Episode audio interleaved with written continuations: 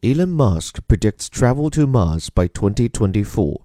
The billionaire entrepreneur sees rockets and giant capsules being used for commercial contracts, deep space missions, and passengers.